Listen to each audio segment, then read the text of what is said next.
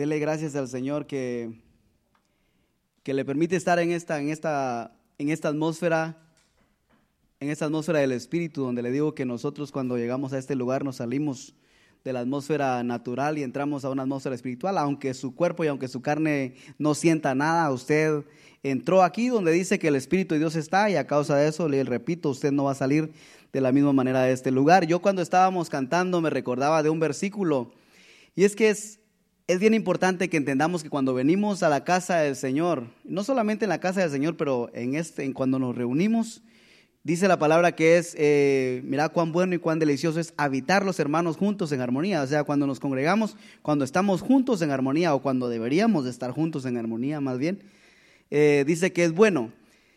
Pero, ¿por qué lo hacemos? ¿Y por qué nos congregamos? Una de las, de las cosas por las cuales nos congregamos, una de las razones eh, es porque venimos a ofrecerle al Señor nuestra alabanza, venimos a traerle nuestras ofrendas, venimos a traerle eh, nuestras ofrendas de gratitud, no precisamente monetaria, monetariamente hablando, sino nuestra gratitud. Al presentarnos aquí le decimos, Señor, estamos agradecidos, nos sacaste desde las tinieblas y queremos seguir brillando con tu luz. No queremos que se apague esa llama que has eh, encendido dentro de nosotros, la llama de tu espíritu que arde, porque dice Pablo, le dice a Timoteo, aviva el fuego del, del don de Dios que está en ti. Entonces yo creo que cuando nos presentamos, cuando llegamos a, a, la casa del Señor, cuando nos congregamos, cuando buscamos estar cerca de Él, estamos diciéndole, Señor, no quiero que esta llama se apague. Yo estoy buscando cómo avivar esta llama, que esta llama arda, siga ardiendo dentro de mí. Esa es una de las cosas que venimos a ofrecerle al Señor, nuestras ofrendas. Pero cuando estamos cantando no estamos nada más llenando un espacio. Yo creo que lo hemos repetido muchas veces y es necesario que se diga una y otra vez, tal vez porque hay personas que, que no lo han escuchado o, se siguen añadiendo al cuerpo de Cristo, pero cuando, cuando cantamos no se hace solamente porque es una rutina y es parte de una, de una reunión como esta. Eh, se hace porque es es la ofrenda que venimos, es parte de la ofrenda que venimos a traerle al Señor. Venimos y, le decimos, Señor, eh, eres tú la única razón de mi adoración. Es para que usted tome esas palabras y se las exprese al Señor. No es, no es nada más para que usted las repita y vea y que el hermano que está dirigiendo vea que usted sí eh, se la sabe o, que se la está aprendiendo. No, es para que usted la agarre. E, esa es la razón por la que se ponen las letras, para que usted se las aprenda eh, y se las exprese al Señor.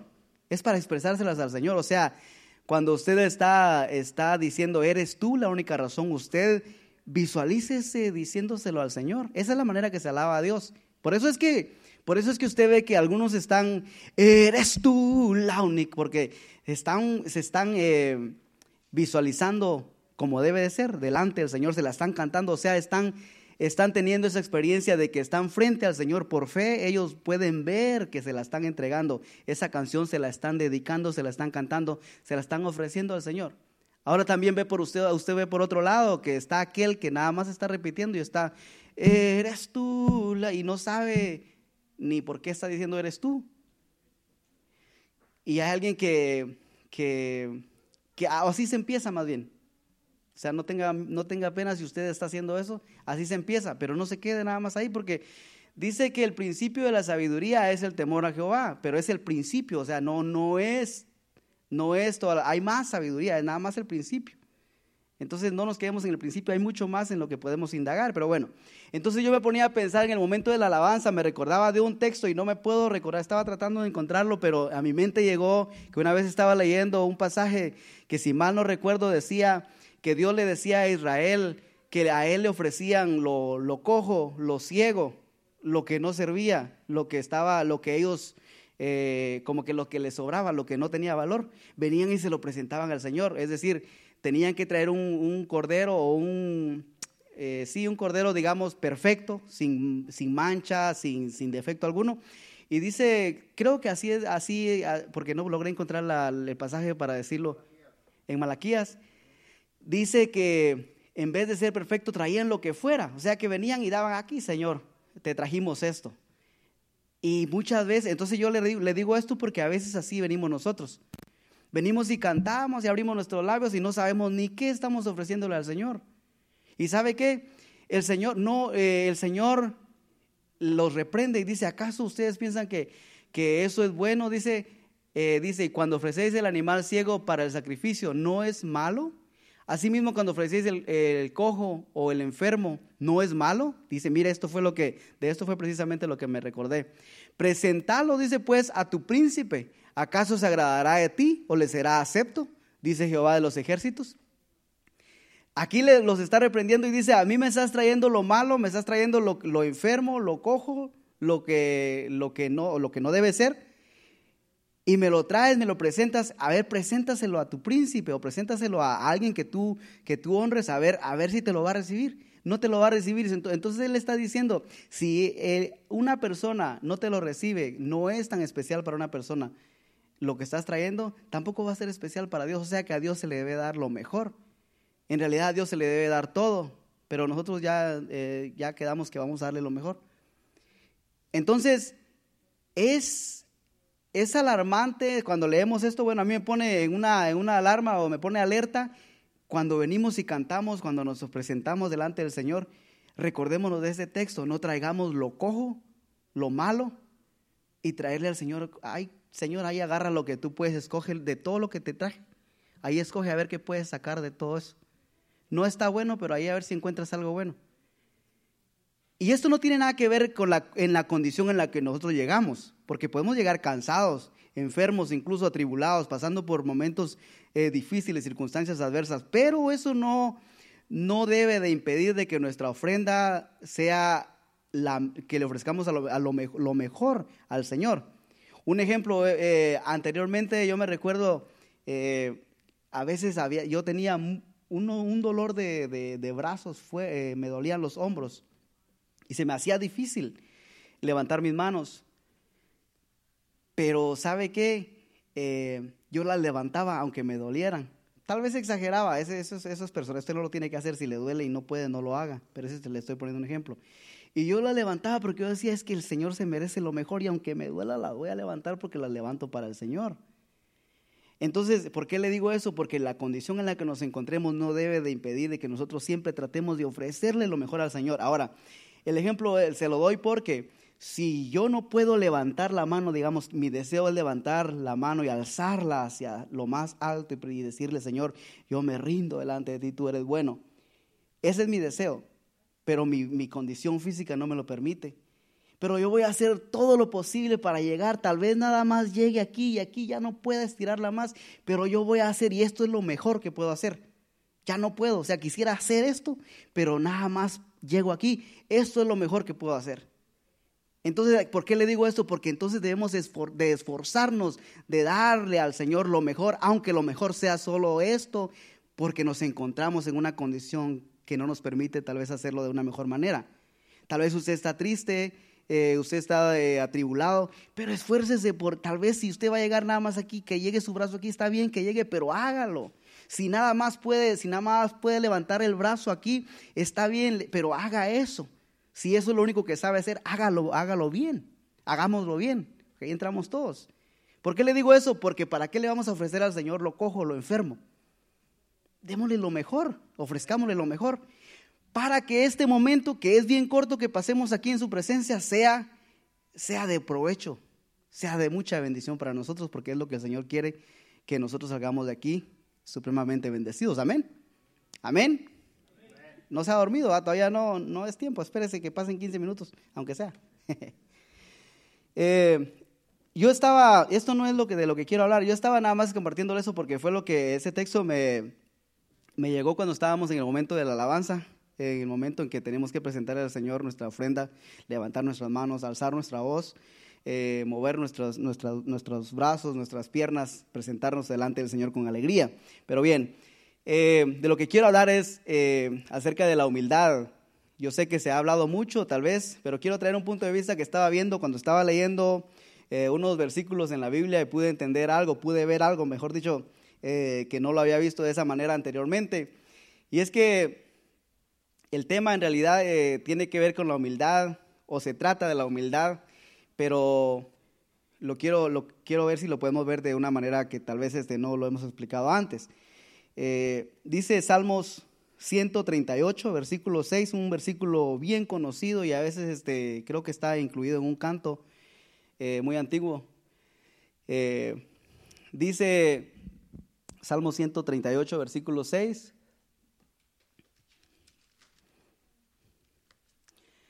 Porque Jehová es excelso y atiende al humilde, más al altivo mira de lejos. Dice que Jehová es excelso, Él es grande, Él es, él es, eh, él está allá, él, es, lo más alto que podemos conocer, el ser más alto, más excelso, más eh, grande. Él es grande y Él es excelso. Y atiende el que es grande, el más grande que existe, atiende al humilde. Pero al altivo lo mira de lejos. Fíjese que Él es alto, Él es excelso, Él es sublime. Y atiende al humilde. Y al que quiere ser alto, al que quiere ser sublime, lo mira de lejos. Entonces, ¿qué nos conviene a nosotros? Ser humildes. Amén. ¿Está de acuerdo con eso? Dígame si está despierto, por favor, dígame amén. Fíjese que yo a veces, este, a veces le quiero decir que aplauda. Yo creo que la vez pasada le dije que aplaudiera y no estoy, no estoy, no vivo de los aplausos. No, no, no es que busque los aplausos, sino que me gusta, que me gustaría que aplaudiera porque eh, para que despierte al que está al lado suyo, aunque sea así con su aplauso se despierta, por si está durmiendo. Pero dice que atiende al humilde. Entonces nosotros, nosotros deberíamos de interesarnos cómo podemos pertenecer al grupo de los humildes. Porque fíjese que si bien, bien entendemos, nosotros, ¿por qué nos encontramos aquí? Porque nosotros somos humildes, en el sentido de que para aceptar el sacrificio en la cruz tuvimos que humillarnos, reconocer que por nuestra propia, nuestra propia justicia no podíamos heredar el reino de los cielos, no podíamos alcanzar la salvación, entonces tuvimos que humillarnos y decir, yo no puedo, yo necesito ayuda, yo necesito un Salvador. Entonces nos hacemos pequeños y decimos, por favor, ayúdame a alcanzar la salvación. Entonces nos hacemos, nos, nos humillamos, nos hacemos pequeños para que entonces el Salvador venga y nos rescate, nos, nos, nos, dé vida, nos levante entre los muertos, que es donde, donde nos levantó.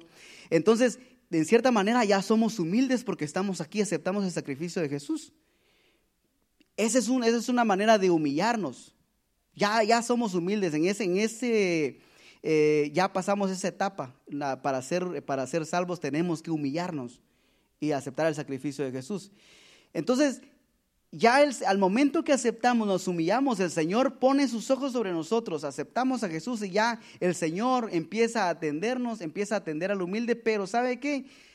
Que muchas veces nosotros nos, quedamos en esa, es como, como que la humildad tiene muchas, eh, muchas facetas y nos quedamos en esa nada más, de humillarnos y recibir la salvación. Y hay mucho más que tiene que, que envuelve esto de la humildad. Entonces yo creo que si queremos pertenecer al, grupo de los humildes, a aquellos a los que el Señor siempre está atendiendo, porque mire qué bonito que se ve que dice que el Altísimo, el Grande, atiende al humilde. Y yo creo que es hermoso saber que cuando usted y yo nos humillamos, alguien nos atiende y sabe quién es, nada más y nada menos que el grande, el altísimo Dios, el creador de todo lo que existe.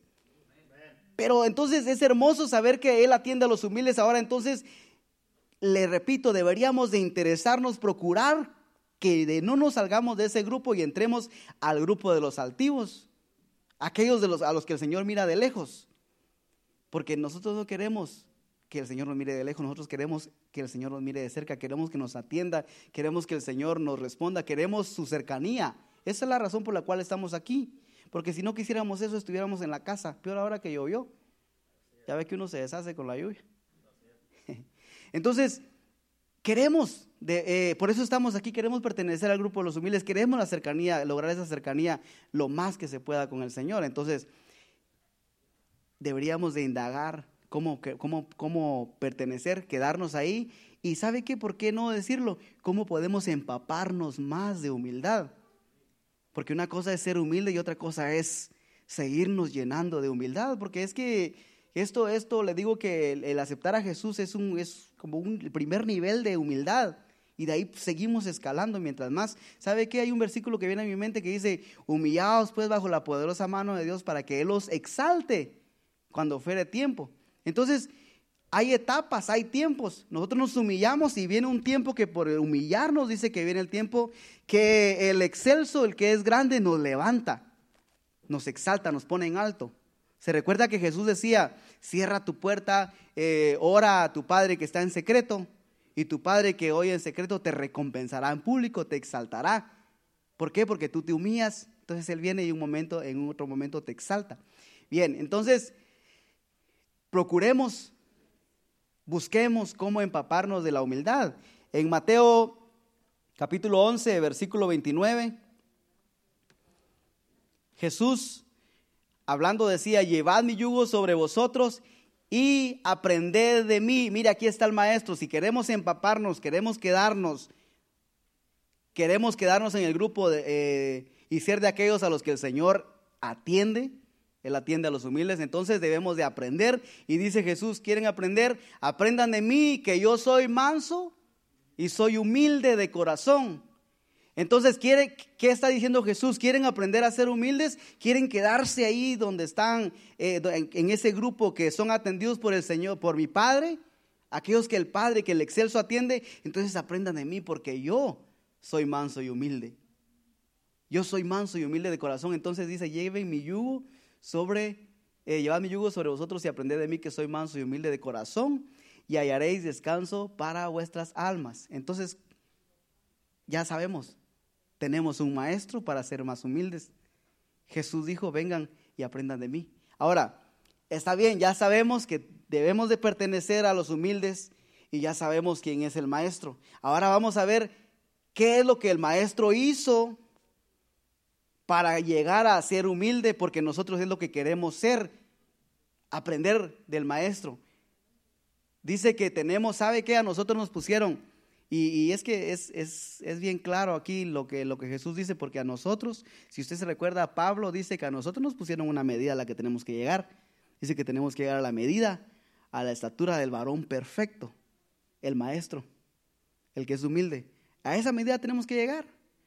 En Efesios creo que dice, o en Filipenses, si no estoy mal, dice que hasta que lleguemos a la medida, a la estatura del varón perfecto, nuestro maestro Jesucristo, el que es humilde. Entonces dice, aprendan de mí. Ahora, ¿cómo aprendemos? ¿Qué fue lo que hizo? ¿Por qué llegó a ser tan humilde? Vamos a Filipenses capítulo 2, versículo, versículo 5. Vamos a empezar en el 5. Primero quiero que veamos algo. Y estoy hablando rápido porque el tiempo hoy miércoles es, es corto y también no quiero que usted se vaya a dormir.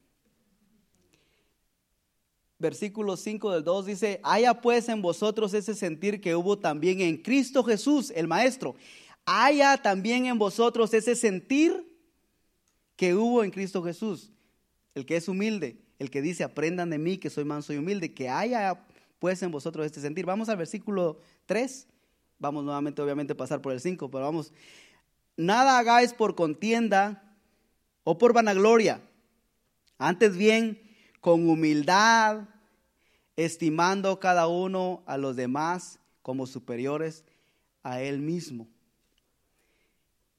Fíjese que cuando yo, cuando yo leí este versículo, yo pude, yo pude ver que yo no estaba viendo la humildad de esta manera que, que, la, que la estoy viendo ahora. Y es que la humildad, nosotros cuando, cuando decimos yo me humillo porque yo quiero estar cerca del Señor y está bien, yo me humillo porque yo quiero las bendiciones del Señor, yo me humillo porque yo quiero sus promesas, yo me humillo porque yo quiero todo lo que Dios tiene para mí, yo quiero estar, cumplir, yo me humillo por esto y por lo otro. Pero ¿sabe qué? Aquí eh, eh, está hablando Pablo y dice, no hagan nada por contienda ni por vanagloria, antes bien con humildad. Y dice, ¿cómo? ¿Cómo es no hacer nada por vanagloria y con humildad? ¿Cómo ser humildes? En otras palabras, ¿cómo ser humilde? Que es lo que queremos aprender.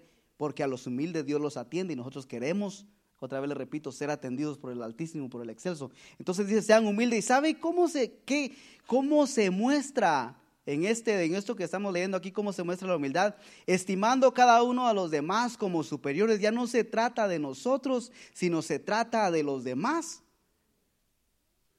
Y sabe que muchas veces nosotros actuamos de la manera contraria. Nosotros por querernos, eh, querer ser humildes. Y, sabe que, mire, le voy a poner un ejemplo. Una persona se mete en ayuno, ora bastante, ¿Qué es lo que pasa? Eh, se cree que está en un nivel espiritual más alto que el que no está ayunando tanto, que el que no está eh, orando mucho tal vez. Entonces, eso lo hace que, que empiece a ver a los demás como que mírame y no me toques. Los empieza a, como, en cierta manera, a menospreciar, a hacerlos como más pequeños. Yo soy el que oro más, yo soy el que ayuno más, yo soy el, yo soy, yo soy. Y tú no, como aquel fariseo que fue a orar juntamente con el, eh, con el publicano. Así. Entonces decía yo, yo oro, yo ayuno, yo diezmo, y este no. Entonces fíjese, aquí está diciendo que el que es humilde no debe ser así. El que ora más, el que ayuna más, no debe de pisotear al prójimo. Dice que dice que debe estimar a los demás como superiores a él mismo. Es decir, si usted ayuna, si, si nosotros, si usted ayuna, si usted ora más que el hermano que no, sé cómo usted se enteraría porque a usted no le debería importar si él ora o no, pero si usted se entera que él no ora eh, tanto como usted, eso no le da derecho a usted de decir que él es menor que usted. Usted debe de hacerse inferior y verlo a él como superior. Es lo que está diciendo aquí. Tú quieres ser humilde, entonces míralo a él como superior, a ti. así se muestra la humildad. No se muestra la humildad aquí viniéndose a parar. Imagínese usted, miren, yo sé Biblia y ustedes no. No, no es así. Aquí se viene, se viene uno a parar y a decirle, ¿sabe qué? Yo soy tan, tan defectuoso como usted, pero pude ver esto aquí en la palabra y, aprendamos, el Señor nos quiere enseñar esto. No es para decirle, mire, yo leo más Biblia que usted, yo oro más que usted, no, sino le estoy compartiendo algo que yo pude ver y que antes no lo estaba viendo. Eso es lo que le estoy diciendo aquí. No le estoy diciendo, fíjese que yo así estoy caminando y así quiero que usted camine. No, le estoy diciendo que antes yo no lo veía y ahora sí lo puedo ver de esta manera. La humildad tiene que ver de que nosotros tiene que ver con los demás más bien. No se trata de nosotros, no se trata de decir, miren, yo soy el que oro, yo soy el que predico mejor. No, sino que se trata de los demás. Y eso es lo que quiero que veamos. La humildad, la, una de las, eh, de las fases de la, de la humildad. Entonces el versículo 4 dice, no mirando cada uno por lo suyo propio, sino cada cual también por lo de los otros, para no desviarnos de lo que estamos hablando. Queremos que Dios nos atienda, queremos que el excelso que atiende al humilde tenga sus ojos sobre nosotros y siempre tengamos su favor, tengamos su cercanía. No miremos cada uno por lo nuestro propio, sino que veamos por los intereses de los demás, por nuestros hermanos, por la necesidad. Eso es ser humilde. Es decir, si yo soy humilde, me voy a preocupar por eh, qué es lo que le pasa al hermano, voy a orar por el hermano, voy a procurar si tiene necesidad alguna y lo, y lo voy a ayudar. Eso es ser humilde. Eso me da la cercanía, eso me da los oídos del Señor cuando yo clamo. Yo quiero que el Señor me atienda, yo quiero ser humilde, entonces yo no voy a mirar nada más por lo mío. Yo voy a mirar por lo de mi prójimo, porque eso, eso me dice que yo camino en humildad y al que camina en humildad, Dios lo, Dios lo atiende. Dice, no mire eh, cada uno por lo suyo propio, sino cada cual por, también por lo de los otros. El 5 ya lo leímos, vamos a leerlo otra vez. Haya pues, este, haya pues en vosotros este sentir que hubo también en Cristo Jesús. Jesús dijo, aprenda de mí. Y este era el sentir que había en Cristo Jesús. Ese es el sentir que había en el Maestro. Y Él está diciendo, vengan, aprendan de mí, que yo soy manso y humilde. Aprendan de mí. Y dice que ese sentir de no ver nada más por lo suyo propio, sino de ver por lo de los demás, ese sentir estaba en Cristo Jesús. Y dice, y Pablo dice, también ese sentir que hubo en Cristo Jesús, de no pensar nada más en, sí mismo, también ese sentir haya, en cada uno de ustedes, para que sean humildes como el Maestro, para que sean atendidos por el Altísimo cuando clamen. El versículo 6, vamos a leer hasta el, hasta el 11 el cual dice, hablando de Jesús, el cual siendo en forma de Dios, no estimó el ser igual a Dios como cosa que aferrarse a Dios. Mire, por eso le digo que aquí este, se trata de pensar en los demás, no de nosotros, no que brillemos nosotros, porque Jesús dice que no escatimó. Él, él dijo, él no dijo yo soy Dios y yo debo de tener un lugar especial en la tierra. Voy a ser hombre, voy a tener cuerpo de hombre, pero deben de verme como que yo vengo de arriba. No, dice que él, el cual siendo en forma de, dice que siendo en forma de Dios, no estimó el ser igual a Dios como cosa a que aferrarse, no dijo, yo me voy a quedar en mi posición de Dios, no, el 7 dice, sino que se despojó a sí mismo, tomando forma de siervo hecho semejante a los hombres. Esto es bien importante que lo entendamos porque nosotros no queremos despojarnos de nosotros mismos para servir a los demás. No queremos, no queremos, eh, queremos quedarnos en nuestro lugar y no queremos de salir de nuestra, de, así como Jesús dice que él estaba sentado en su trono, pero él no escatimó ser igual a Dios. Él se salió de su lugar, se, se quitó, se despojó de su gloria, se despojó de sí mismo y tomó forma de siervo hecho semejante a los hombres, vino a ser como uno. ¿Qué significa eso? Como uno de ellos, como uno de nosotros. ¿Qué significa eso de que cuando alguien esté caminando en debilidad, nosotros debemos de, obviamente no vamos a ir a pecar con ellos para hacernos débiles igual que ellos, sino que ponernos en la posición de que dice, creo que Pablo dice que mire el que el que está firme, mire que no caiga. Entonces ahora aquel está débil, yo voy a, a, pensar de que en un momento yo como soy hombre puedo tal vez resbalar y yo me voy a poner en esa posición. Él resbaló, yo también puedo resbalar un día. Entonces, ¿sabe qué voy a hacer? Voy a orar por este que cayó porque yo también estoy firme, es verdad. Estoy en una posición espiritual donde no he caído, pero dice que yo puedo caer.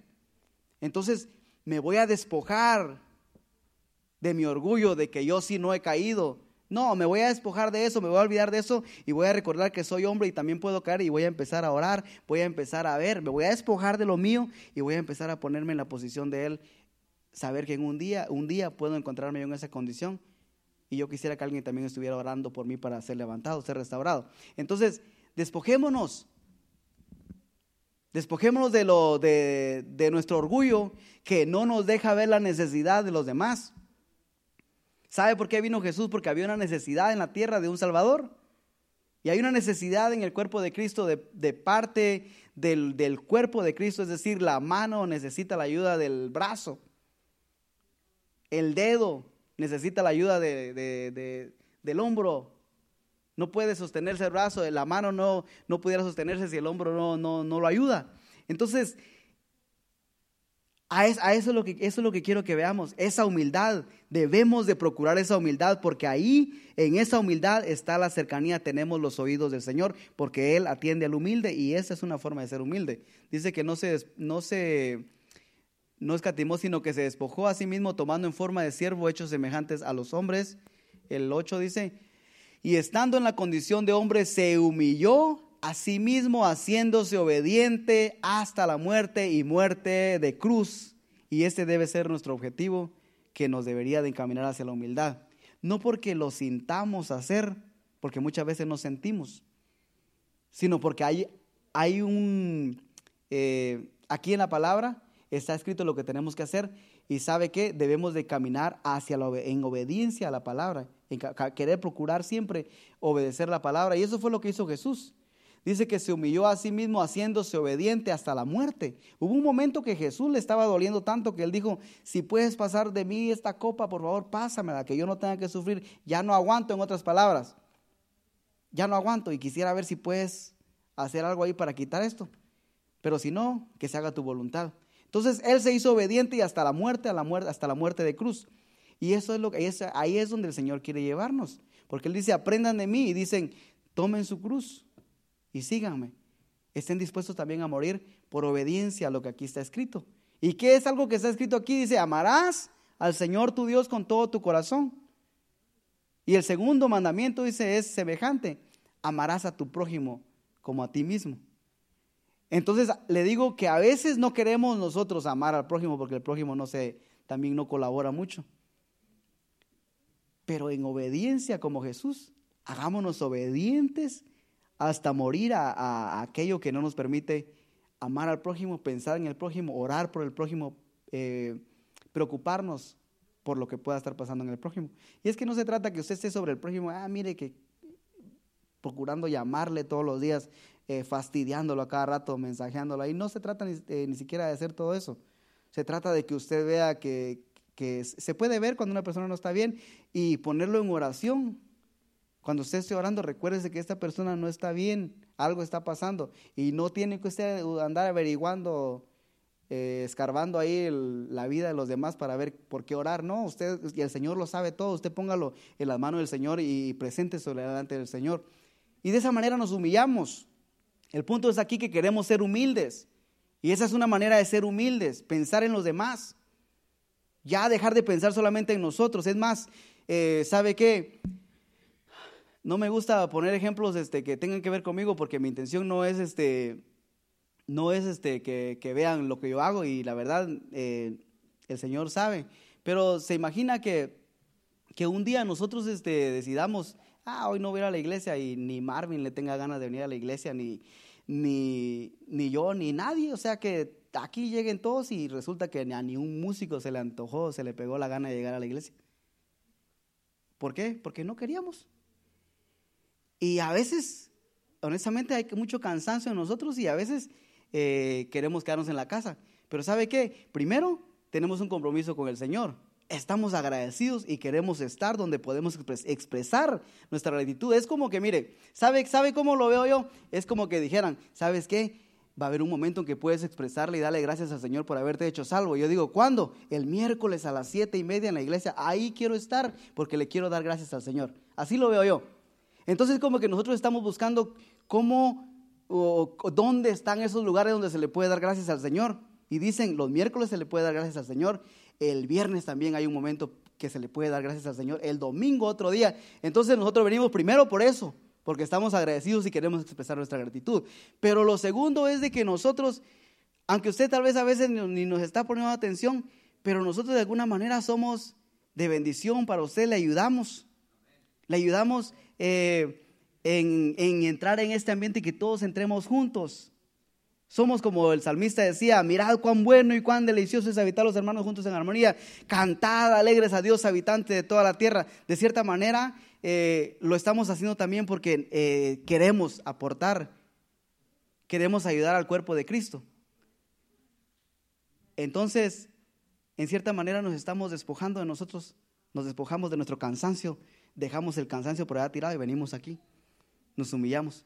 Pero eso es solamente un ejemplo, no, no es que quiero que vea usted como que somos los, los grandes humildes, sino que se trata de despojarnos. Ahora, ¿por qué le decía eso? Porque tal vez usted no tenga deseos de congregarse el viernes, pero recuérdese, congréguese porque si usted deja de congregarse, ya hay otro hermano que no se está congregando, entonces ya van a ser dos que no se están congregando. Entonces usted venga y ocupe el lugar que ya nada más sea uno y que usted haciendo presencia, usted pueda orar por el que no viene, porque entonces ahora ya tiene el pastor uno menos por quien orar, si se puede decir así, obviamente él va a orar por todos, pero me refiero a que uno menos que tiene que preocuparse que esté en problemas y que no se esté congregando. Si usted viene, entonces ya podemos contar que usted nos puede ayudar, a orar por el, por el otro que faltó. Usted se despoja de usted mismo y viene y nos ayuda a orar por el otro, pero si no viene, usted eh, y ahora usted se añade a la lista de los, que, los que está faltando y ya tenemos dos por quien orar y si no viene el domingo ya tenemos tres por quien orar. Entonces, seamos de los que nos despojamos y que nos humillemos pensando en los demás, pensando cómo podemos ayudar a los demás. Si todos dejáramos de congregarnos, se imagina cuando alguien quisiera entrar a buscar una iglesia porque está desesperado y no sabe qué hacer. Se mata la persona y no encuentra a nadie en la iglesia. En estábamos leyendo el 8, vamos al 9.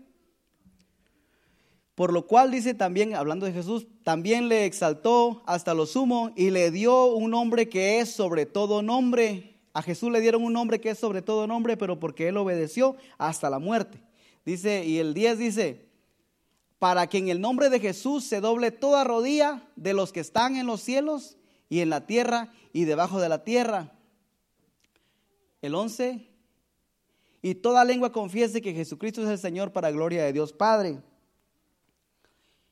A Jesús le dieron un nombre que es sobre todo nombre y ante su nombre, ante el nombre de Jesús, toda rodilla se dobla, se debe doblar porque Él venció, obedeciendo hasta la muerte, Él venció. Entonces ahora, ¿qué nos dice eso? Que si nosotros aprendemos del Maestro, hacemos lo que el Maestro hizo, mostrando su humildad, no escatimó ser igual a Dios, mostrando su humildad, pensando en nosotros, pensando en los demás, no pensando en sí mismo. En el momento que nosotros, el enemigo venga a, a querer eh,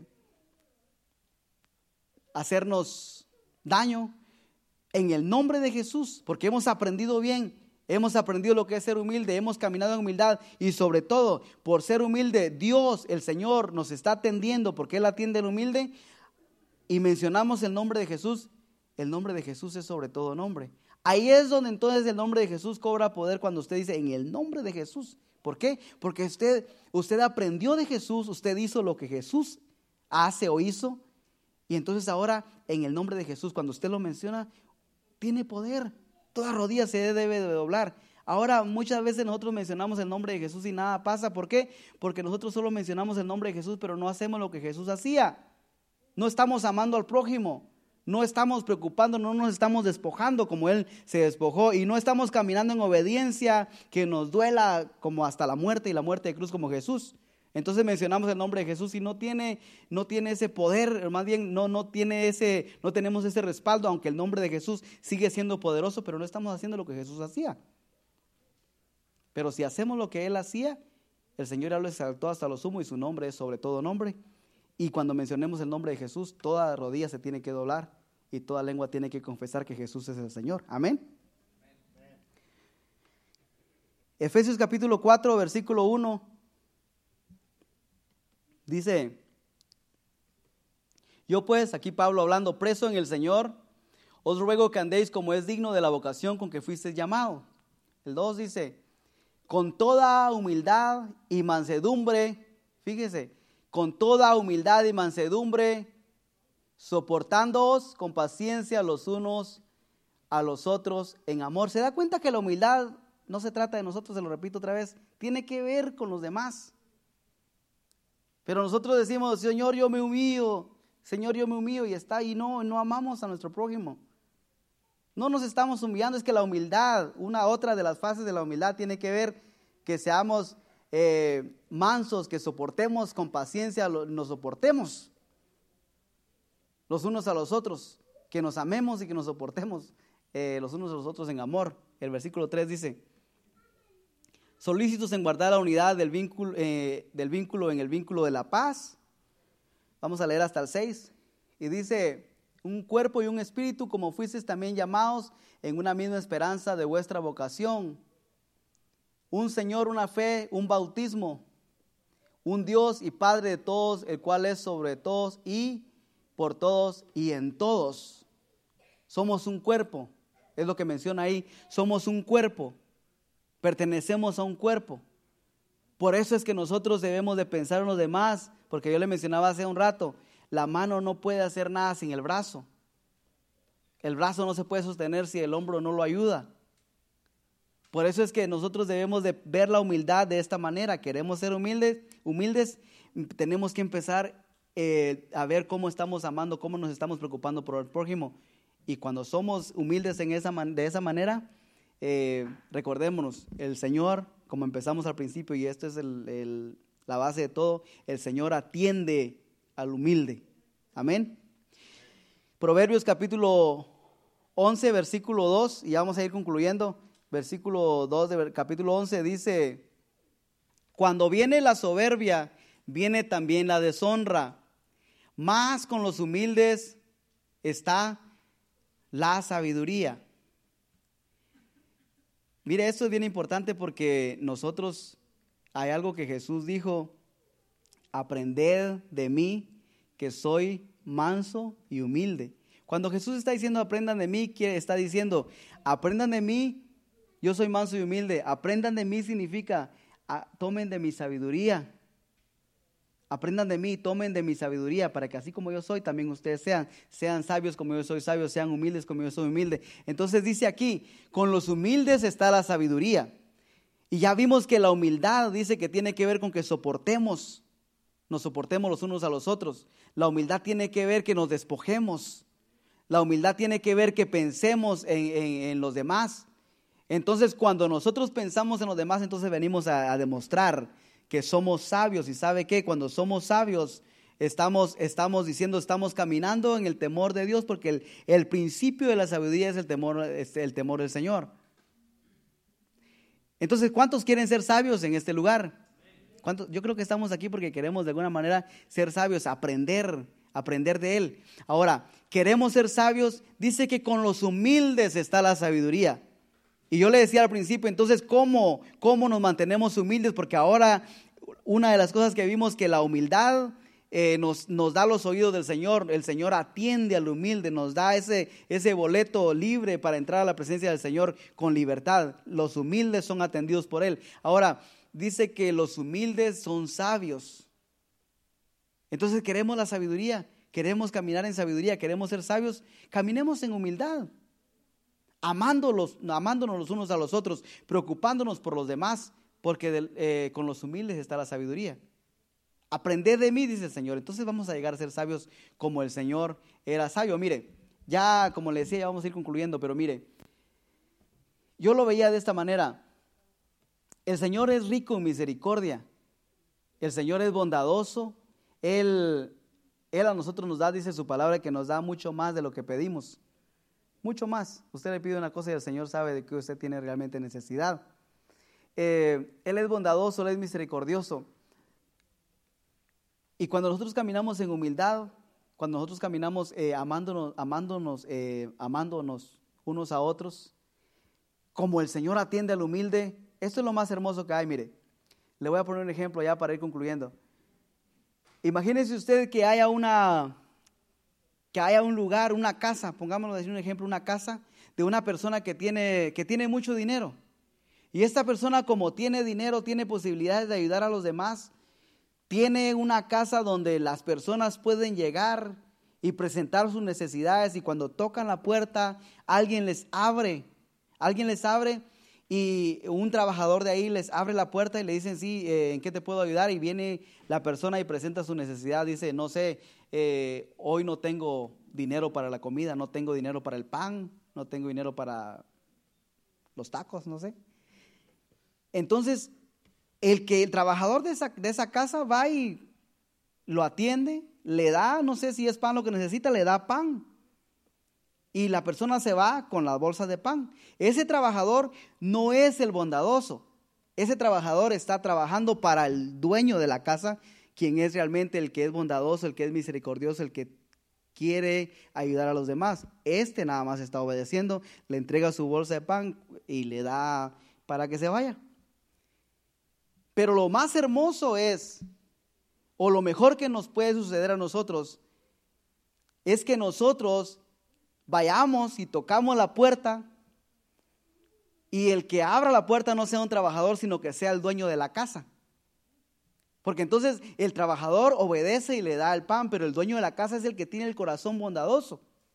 El dueño de la casa es el que, el que realmente eh, puede suplir todas tus necesidades, porque el, trabajador solamente te puede, te puede dar pan, pero en ese momento, si te abre el dueño de la casa, él no solamente te puede dar pan, te puede dar dinero para todo el mes, te puede incluso, si no tienes casa, te puede decir que te va a construir una casa.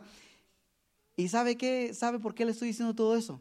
Porque cuando nosotros caminamos en humildad, a la hora que nosotros llegamos y tocamos a la puerta del Señor si realmente caminamos en humildad. Yo, viendo este versículo que leíamos al principio que dice que el Señor es altísimo, es grande, atiende al humilde, yo puedo ver que cuando nosotros caminamos en humildad, el que nos abre la puerta cuando nosotros clamamos es el Señor mismo. ¿Y sabe qué? Si el que nos abre la puerta es el dueño del oro y de la plata, de todo lo que existe, nosotros ya la tenemos hecha.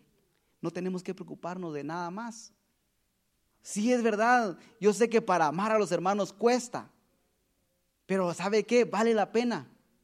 Porque en realidad el negocio, si se puede decir así, el negocio del Señor al salvarnos a nosotros tiene que ver con los demás. Nos salvaron a usted, a mí, ¿sabe por qué? ¿Por qué dice que nos salvaron? Nos llamaron de las tinieblas a su luz admirable. Dice para anunciar las virtudes de aquel que lo llamó a su luz. Entonces, caminemos en humildad, porque recuérdese de eso, cuando toquemos la puerta, el Señor atiende al humilde. Él atiende al humilde. Y caminar en humildad no es solamente decir, Señor, me humillo, Señor, te busco, Señor, yo oro. Caminar en humildad tiene que ver, ya lo vimos en los versículos anteriores, y ya vamos a ir concluyendo, ya tiene que ver con el prójimo. No nos olvidemos de eso, queremos ser humildes, amemos al prójimo. Esta es una manera de ser humildes y cuando toquemos la puerta, el que nos va a atender va a ser nada menos que el excelso, el grande. Vamos nuevamente a poner el versículo de 138, eh, versículo 6, y se pone de pie, por favor.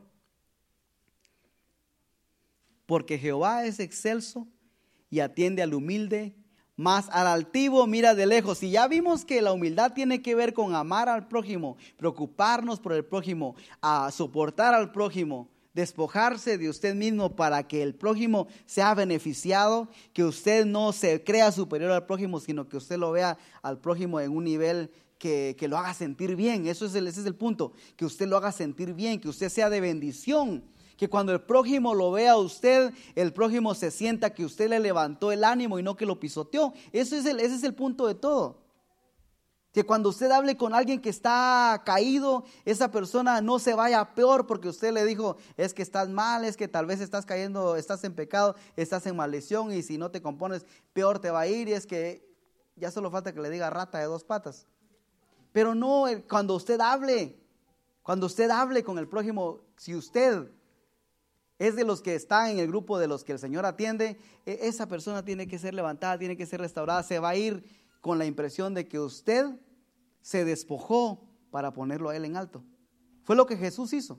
Y hay un versículo que quiero que leamos eh, a continuación, versículo 9, Marcos capítulo 9, versículo 35. Y con esto concluimos.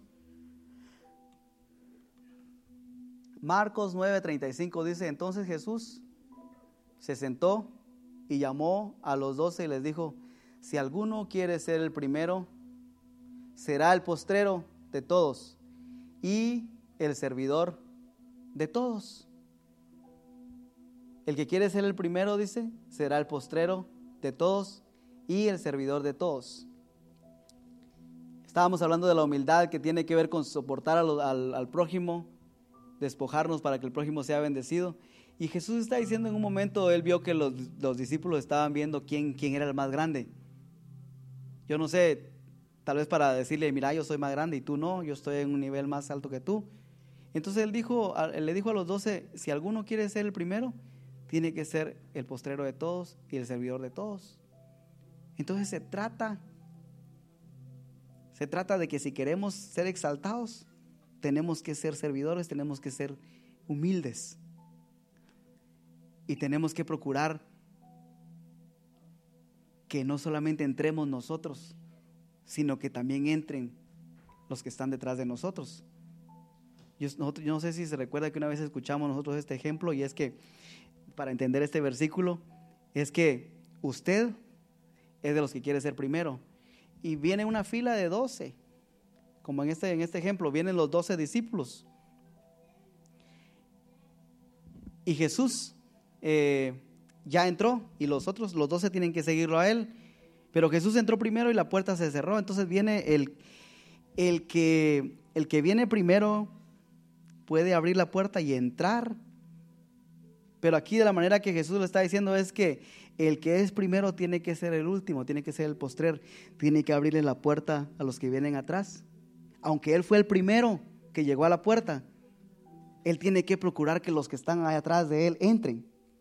Entonces él llegó primero, pero él no está procurando entrar primero, sino que él quiere entrar, obviamente quiere entrar, pero quiere también que los demás entren. Entonces, ¿qué hace él? Aunque fue primero, abre la puerta y entran los once, y él era el primero de los once, y ahora resulta que por abrir la puerta, ahora fue el último. Eso es lo que Jesús está diciendo. No es nada más, llegaste primero y abre la puerta como cuando ya viene el Black Friday, que se van a parar ahí en la puerta y hasta pisotean a las personas. No, no se trata de eso, se trata de pensar en los demás. Y si somos humildes de esa manera, si somos así de humildes como Jesús, que no pensó en Él, sino que se despojó de su gloria, vamos a ser atendidos por el que es excelso, por el que es grande, y creo que eso es lo que estamos buscando. Amén. Señor, gracias, porque siempre sabemos que tus ojos están puestos sobre nosotros y tus oídos están atentos, Señor. Muchas gracias porque, Señor, no nos condenas. Dice tu palabra que no nos has pagado conforme a nuestras iniquidades. Dice también tu palabra que por tu bondad no hemos sido consumidos. De manera que sabemos, Señor, que somos aceptos no por las obras que nosotros hagamos o, hayamos hecho, Señor, sino que somos aceptos en el amado, en Cristo Jesús, por el sacrificio, por haberse despojado, Señor, de su gloria y haber morido, muerto por nosotros, Señor, haber venido a la tierra, Señor, a dar su vida. Señor, pido en el nombre de Jesús que la palabra, Señor, que, que me has dado, pueda, Señor, hacerse viva cada día en mi vida para ponerla por obra, Señor, que yo pueda despojarme de mí de mí mismo para pensar en los demás, orar por los demás, Señor, pensar en abrirle la puerta a los que están, Señor, también atrás de mí, Señor, que pueda yo, Señor, como un instrumento tuyo, Señor, ayudar a los que están necesitados, a los que están caídos, levantarlos, Señor. En el nombre de Jesús, ayúdanos a que todos, Señor, hagamos lo que tú predestinaste que deberíamos estar haciendo, Señor. Si vamos a hacer, si somos tu cuerpo, Señor, y somos la mano, que hagamos lo que la mano tiene que hacer, que hagamos lo que los pies tienen que hacer, Señor, de la manera que tú lo predestinaste, que caminemos de acuerdo, Señor, a lo que tú así dijiste que iba a hacer, Señor. Padre, en el nombre de Jesús, que tu palabra se haga real cada día más y más, Señor, que podamos seguir, Señor, aprendiendo cada día más y más. Sé que hay mucho más que tú, Señor, nos quieres enseñar, que nuestros oídos estén, Señor, atentos, nuestro corazón, Señor, presto para aprender lo que quieres enseñarnos. En el nombre poderoso de Jesús, muchísimas gracias, Señor. Amén. Te alabamos, te adoramos.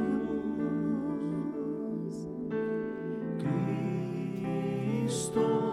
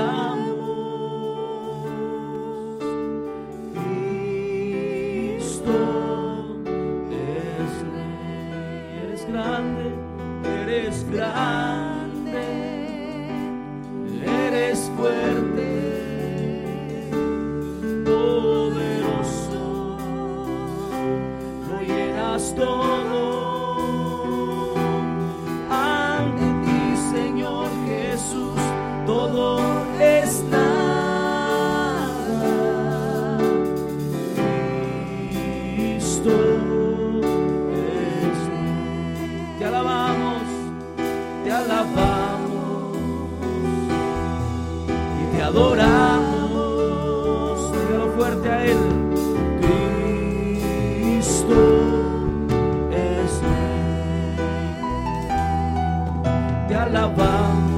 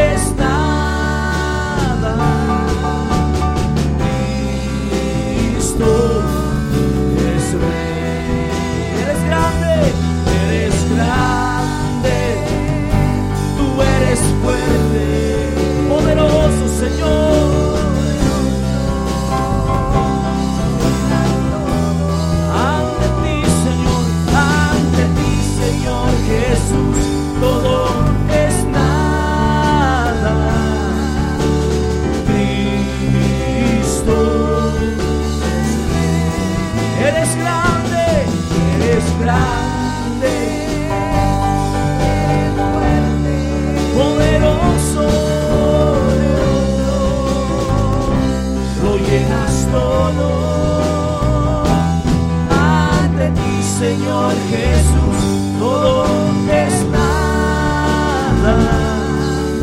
Él es el Rey, dígaselo. Es Rey, oh Cristo, Cristo.